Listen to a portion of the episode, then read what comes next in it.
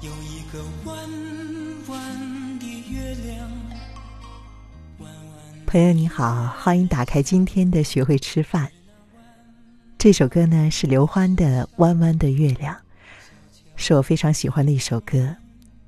好像无论是遇到多大的困难，只要前奏旋律一响起来，清亮亮的河水和月光就来到了心上。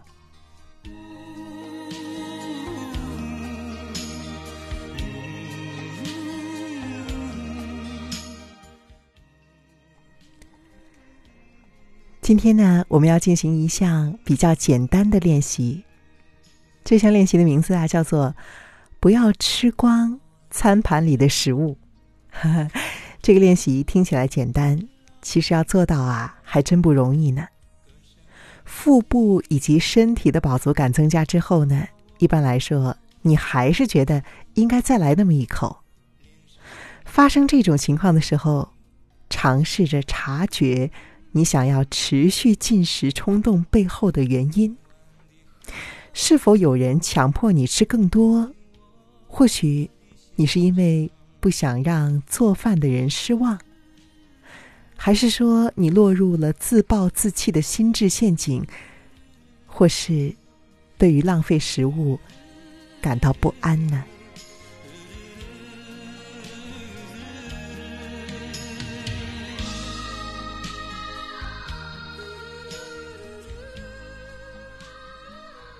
我相信你已经有答案了，对吗？好，我们来练习如何自在的把食物留在餐盘里。首先，取比你自己认为想要吃的分量还要再多一些的食物。第二，在用餐的同时，感受饥饿感、腹部饱足感以及味觉满足感。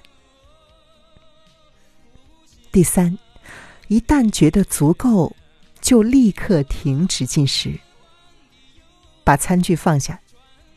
如果在接下来的五到十分钟感觉依旧想吃的话呢，你还是可以允许自己多吃一些，但是先停一下。第四，留意你的想法以及情绪。你的脑海当中浮现了哪些想法？如果有抗拒情绪，察觉这些感觉来自哪里？第五，将剩下的食物打包起来，晚点再享受，或者也可以选择当做厨余直接进行回收，这是你的选择。你会发现，想要继续进食的冲动，往往不是因为身体满足感，而是因为盲目。这种盲目从哪里来呢？很有可能是因为小时候父母总是规定你一定要把餐盘清空。这些信念如何影响你的觉知、满足感、体型呢？其实，这些信念一点儿都不管用。对吧？你可以考虑用以下的方式来改变想法。就算只是多吃了三口主食、小菜和甜点，还是会为你带来额外的一百多大卡。如果你日复一日每一餐都这么做的话，它们加起来会等同于你想要减掉的那五公斤的体重。这小分量的食物也许不足以构成一餐，但是积少成多，却可以成为令人满足的一餐。与其现在就塞进肚子，不如之后再享受。然后我们要说一说到餐厅用餐的情况。如果你发现餐点的分量比自己需要的还要多，可以提醒自己打包回家。比起现在就把餐盘清空，打包会带来更多价值，帮你获得更大的满足感。如果没有办法带走食物的话，嗯，你还可以考虑看一看哪个比较浪费？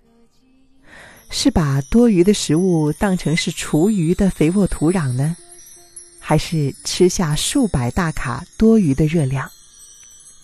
吃下比自己所需还要多的食物，让你获得了什么呢？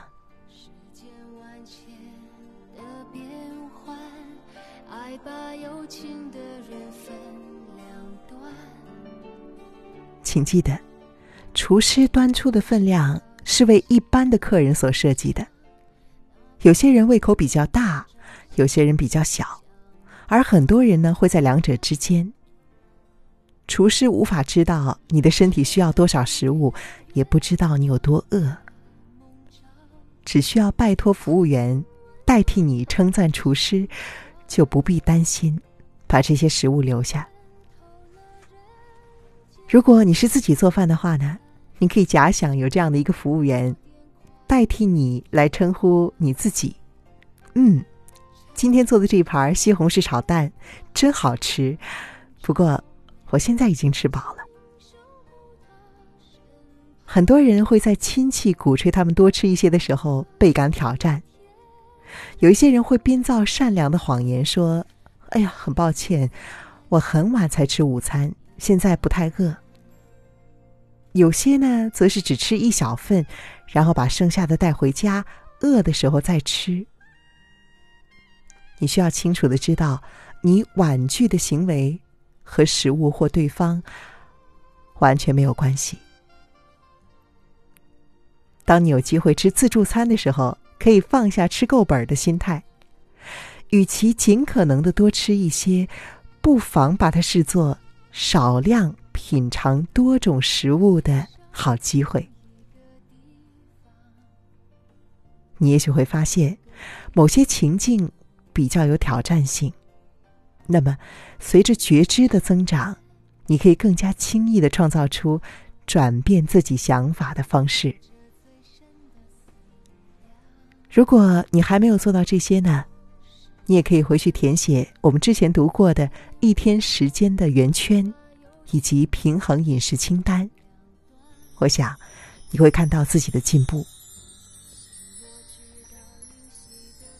当你培养了辨识饥饿感和整体饱足感的能力，了解了两者如何重叠，让他们合作协助你进行饮食的抉择时，你就更能够察觉到不同种类的食物所产生的不同经验了。你也会更加容易的察觉到饥饿、腹部饱足以及身体饱足感如何影响你对于吃什么、吃多少的决定。可是，在某些情况下，你甚至很难察觉到逐渐进展的腹部以及身体饱足感。不要放弃，通过持续的练习，你会察觉到是哪些干扰，比如说。电视、黑暗的电影院和朋友的对话，是哪些干扰让你没有办法集中注意力呢？举例来说，我发现电影院的爆米花就是如此。我宁愿把注意力放在两者的其中一个，但是很多人告诉我，电影院不能够少了爆米花。现在他们知道走进电影院之后。很可能会吃下整桶爆米花。记住这一点之后，他们就会点较小桶、较少奶油的爆米花。有的时候呢，他们会以爆米花代替晚餐，或是选择晚餐少吃一点。你也许也可以做出类似的决定。好了，今天我就为你读到这里。